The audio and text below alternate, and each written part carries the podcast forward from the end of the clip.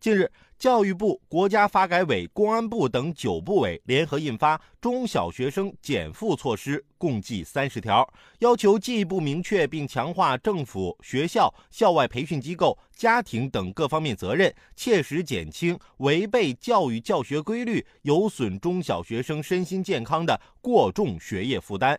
其中要求要严控书面作业总量，教师不得布置重复性和惩罚性作业，不得给家长布布置作业或让家长代为评改作业。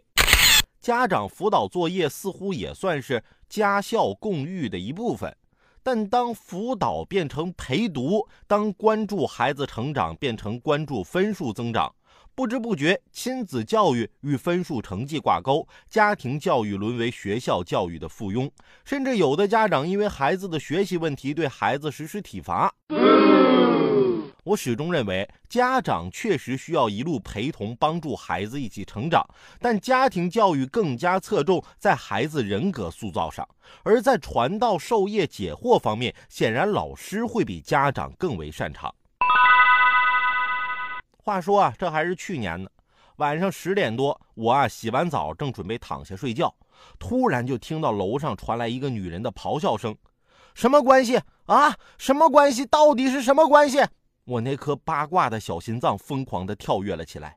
我爬到窗台上，支起耳朵，认真地听着下文。那个女人继续愤怒地喊着：“互为相反数啊！都教过多少回了，怎么还是记不住呢？”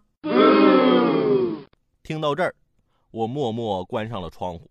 此情此景，我只想说一句：深夜里还在辅导孩子写作业的家长们，你们辛苦了。